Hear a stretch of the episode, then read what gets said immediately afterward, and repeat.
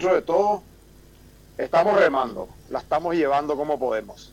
Eh, ¿cómo, está, ¿Cómo está el comercio en Salto del Guairá? Eh, ¿Qué porcentaje del comercio se reactivó en los últimos meses? La verdad, Carlos, en octubre, cuando abrimos la frontera, pensamos de que esto iba a ser mucho más dinámico. Hoy en día, a enero del 2021, estamos solamente con el 46% o tal vez menos de los negocios que abrieron sus puertas. Esto se colocó en una meseta hasta casi peligrosa, ya le vamos a llamar así. Eh, se empezó a contratar mano de obra, pero paró por el camino porque vimos que el real contra el dólar estaba muy por, por debajo de las expectativas. Eso hizo una retracción en la compra de los turistas.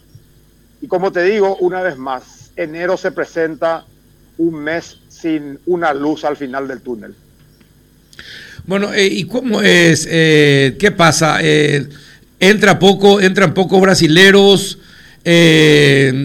disminuyó en qué porcentaje la cantidad que ingresa a Salto del Guairá. Y te voy a pasar un porcentaje. Del 100% que ingresaban antes, hoy estamos en un 36%. Los fines de semana en un 50%. Hay que entender, Carlos, una cosa, que nosotros en el Senado, los comerciantes de frontera, tenemos un proyecto de ley de competitividad. las duty free, las zonas francas en, en, el Brasil ya están siendo todo un suceso. Y si nosotros no ajustamos nuestros aranceles y nuestros precios, yo creo que el turismo de compras de frontera va a un muere absoluto. Y bueno, y eh, ustedes hablaron con la gente del Parlamento, con la gente del gobierno, del Ministerio de Industria, eh, ah, y, qué resultó de esas conversaciones y es que lo hicieron? Y todo el tiempo estamos así. Todavía no hay nada prometedor. Yo creo que, como, como digo, la gran batalla está en el Senado. Con esa ley nosotros vamos a de nuevo ser competitivos, Carlos. Acordate que Uruguay estaba por debajo de nosotros. Hoy se sitúa por encima con sus aranceles diferenciados. Y el brasilero le es mucho más conveniente hoy por hoy ir a comprar en Uruguay. Mañana le va a ser mucho más conveniente quedarse a comprar en las duty free del Brasil en los negocios de frontera. Nosotros ya no vamos a ser atractivos.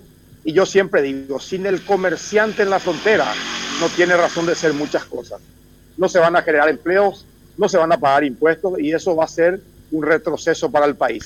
Ahora, ¿y por qué creen ustedes que no ingresa la gente? A ver, ¿es por temor al contagio? Eh, ¿También hay dificultades para eh, de parte del Brasil? ¿Cuál, cuál sería el, motivo? El motivo real es el cambio, Carlos. Yo creo que la cuestión del, contagio no es mucho. Creo que nosotros nos cuidamos más que los brasileños. Hoy por hoy el real no vale prácticamente su moneda eh, no vale tanto para compra, las compras, o sea, los precios acá en Salto están en dólares y lo que antes ellos podían comprar con el real, hoy ya no lo pueden adquirir. Vienen, se pasean, toman un agua mineral y se mandan mudar de vuelta. O sea que de 10 brasileros que entran, dos compran, el resto no. Eh, pero esto es, eh, también es en casi toda la frontera, don Víctor, no es solamente en Salto del Guairá, es en toda la frontera. Totalmente, las fronteras entre Pedro Juan, eh, Brasil, Ciudad del Este y Salto, que somos frontera con Brasil, estamos en un mismo dilema. Yo la semana pasada estuve por Ciudad del Este y visto negocios cerrados, galerías enteras que estaban cerradas. No así con el lado encarnaceno, que ellos, su comercio es nulo. Alberdi Encarnación es el comercio nulo por estar con el lado argentino. La verdad que el comercio de frontera está bastante preocupante. Y sí, no creo que hasta que se normalice y la gente se vacune, eh, se vuelva a ese intercambio comercial que existía antes. Eh, obviamente esto se resiente, eh, pero hay planes para acelerar el, proceso de intercambio comercial. por ejemplo, ustedes con la Cámara de Comercio del otro lado de la frontera de Salto del Guairá, hablan, dialogan, eh, ven, algún mecanismo para reactivar el comercio? Sí, eh, te digo más, eh, se estuvo conversando con los comerciantes de Guaira o con la Cámara de Comercio de Guaira y tanto del Mundo Nuevo para hacer un tipo Black Friday. Pero también tenemos que tener en cuenta que eso aglutina gente. Hay aglomeraciones y de nuevo estamos pensando cómo hacerlo, el distanciamiento, todo para no salir del protocolo estamos conscientes de que las dos ciudades, espejos, debemos trabajar unidos, mancomunados para que esto siga el proceso que viene hace cinco años de que, no para, el turismo y, muchísima gente que viene acá a dejar su, plata, Carlos. Juanito, ¿alguna consulta, don Víctor? Bueno, eh, primeramente, si, si, ¿qué reclamarían ustedes del gobierno? ¿Qué medidas se podría tomar? ¿Alguna exención, alguna postergación en el cobro de tributos? ¿Y a dónde cree usted que este, se dirige primeramente aquel personal que ha tenido que salir de las empresas formales porque no quedaba otra para las empresas? Hay dos puntos específicos y yo quiero hacer un poco hincapié en esto. La ley de competitividad y la ley de moratoria. Hay que entender que nosotros hace un mes empezamos, hace dos meses empezamos de vuelta a trabajar. Teníamos la mochila muy cargada de las cuentas y eso nos permitió a nosotros de alguna manera recontratar gente. Pero se vienen los compromisos y si no hay ventas, si el gobierno no pone un poco de su parte para ayudarnos, esto indefectiblemente vamos a tener que despedir gente. Porque hoy entra plata, pero la plata que entra solo sirve para las cuentas con los empleados y algunos que otros impuestos, pero ya no para cubrir las cuentas en los bancos o las cooperativas. Si el gobierno toma el toro por las astas y tipo nos da una espera de un año a seis meses, yo creo que esto va a llegar a un, buen puerto. No pedimos ninguna condonación, pero sí pedimos una especie de balón de oxígeno, una espera. Reconocemos que debemos, pero nosotros vamos a honrar nuestros compromisos, pero necesitamos ese tiempo valioso para reestructurarnos y para poder de alguna manera canalizar los compromisos que tenemos. Ahora, ¿satisfizo al sector comercial de Salto del Guairá eh, lo que hizo el gobierno durante toda esta pandemia? Carlos, yo te tengo que ser sincero. Fue, fue todo un parche. Mm. Fue todo un parche porque ninguna empresa de las casi 800 que se fueron de Salto del Guairá volvieron.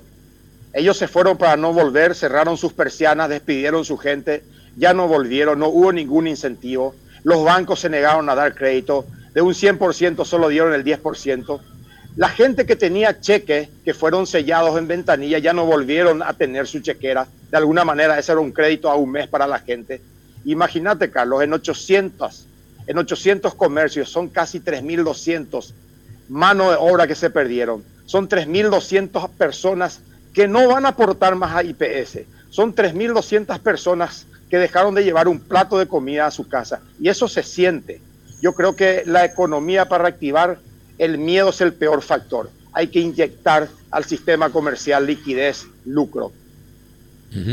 ¿Alguna otra consulta, Juan? de mi parte nada. Bueno, ¿y qué, qué es? Eh, a ver, eh, hablaron con, con, la gente del gobierno, ¿les dijeron algo, les prometieron algo o no, no hay nada que le satisfaga, don Víctor? Nosotros, Carlos, a fines de enero vamos a programar una, una manifestación con todos los componentes de la Cámara de Comercio de las, de las Fronteras.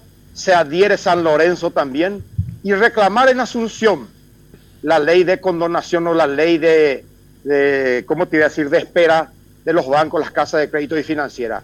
Y no nos vamos a mover de Asunción hasta solucionar ese problema vemos que si nosotros no nos movemos, esto no va a ocurrir, no va a pasar nada, siempre las promesas que no se cumplen, y así no se puede seguir, Carlos. Ahora, ¿y cuál es el plazo que ustedes pondrían para que, eh, para que los bancos también accedan a estas pretensiones? ¿Cuál, cuál sería el plazo eh, que ustedes pondrían para que eh, los créditos no se, no se ejecuten? Carlos, nosotros estamos hablando mínimo de seis meses a un año. Pero nos queremos sentar a hablar con los bancos, con la Cámara de Bancos, con el Banco Central del Paraguay, con el, con, el Ministerio de Industria y Comercio y también con el gobierno en una mesa técnica de las tantas que ya hicimos y llegar a un acuerdo. No negamos el compromiso, pero si el gobierno tiene herramientas muy necesarias o pueden ser muy útiles para que hablen con los bancos y nos esperen un tiempo prudencial para rehacer nuestra economía. Bueno, eh, perfecto. Vamos a estar atentos entonces cuando, cuando vengan. Ustedes dicen para fin de mes. Para fin de mes vamos a tener ya la lista de los que vamos a ir a Asunción a manifestarnos.